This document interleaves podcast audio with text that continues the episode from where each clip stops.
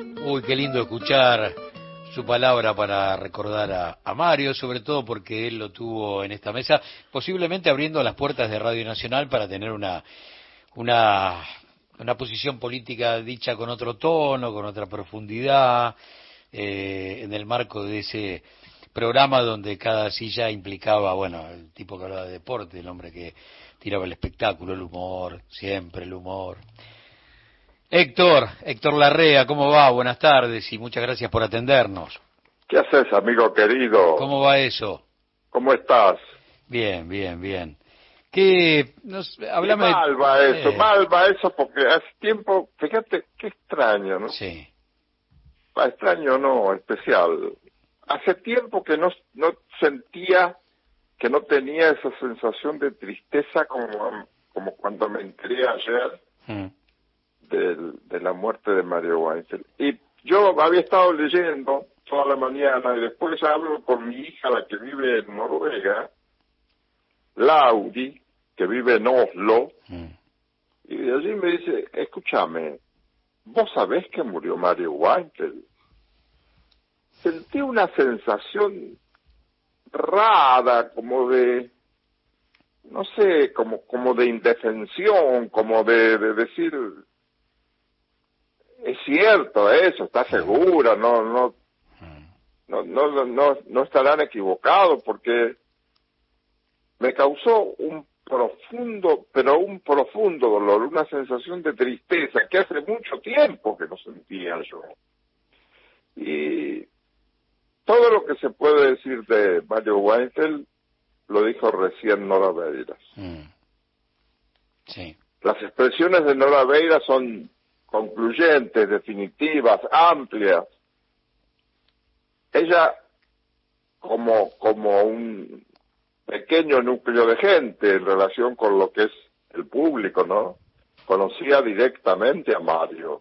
claro. Mario como persona, como periodista. Mario como persona era, era cordial, afectuoso, comprensivo, solidario, mesurado. Ella habló de la mesura de Mario Sí. recién. Cuando yo llegué a, a Radio a Radio Nacional, el primer columnista político que tuve fue Mario, Mm. Mario Weinfeld. Rápidamente hicimos una amistad, rápidamente. Era muy divertido, era una risa muy contagiosa. Eh, yo sentía por él una gran admiración. Y pensé ayer, mientras trataba de ordenar mis pensamientos, porque te digo, hace muchos años que no tenía, mucho tiempo que no tenía una sensación así. Mm. Es, eh, setenta y pocos, es para Mario que estaba en la plenitud de su intelectualidad, además de esto también habló Nora, tenía un nivel intelectual, cultural interesantísimo, todavía tenía mucho para andar. Yo no sé por qué murió, qué sucedió, qué sucedió, qué enfermedad. Eh, su corazón eh, dio un, un aviso el sábado, el domingo fue a la guardia porque sentía que algo estaba como muy muy desprolijo en- después del cimbronazo del sábado y, y sí, había sido un infarto y bueno, después un infarto masivo. Bueno, fue eso, fue su corazón. Y había tenido antecedentes. No, no, no, no. Ver. Viste esas cosas que fue aparecen y, y son más que un aviso, ¿no? Son más que Y un aviso. tuvimos una relación muy linda hasta que un día, este, me- claro, las autoridades de la radio comprendieron que era un desperdicio tener a Mario como columnista. Mario tenía que tener su programa, eso se caía de maduro. Claro. Entonces viene y me dice, mira, te quiero decir que yo no pedí que me dieran un programa. Yo no, no, estoy muy cómodo acá, pero me tengo que hacer otro programa, así que este, te voy a dejar. Yo lo lamenté mucho, pero me alegré de que surgiera un programa ese programa que gente de a pie, que en realidad fue un éxito hasta hoy, ¿no? Sí, sí, claro. Este, yo creo que Mario Weinfeld, nadie va a decir de Mario Weinfeld algo para decir algo para quedar bien. Eh. Todos los que conocimos a Mario lo admiramos, lo queremos, deseamos que tenga una vida espiritual espléndida. Eso lo digo como creyente yo. Mm. Que Dios bendiga su alma, lo deseo, pero de todo corazón, no creo que haya alguien que conociera a Mario que no sintiera, que no tuviera por él un, un especial afecto. Una, era además lo que a mí me gusta decir, una persona educada. Sí. Así, así decíamos embragado cuando yo era chico, decían mis, mis mayores y yo me quedé con eso de una persona que, que sabe tratar, que hace del respeto una manera de vivir, que exige también respeto recíproco. Y no creo que alguien, cuando habla hoy en la desaparición de, de Mario Weinfeld, diga algo por compromiso. Muy bien.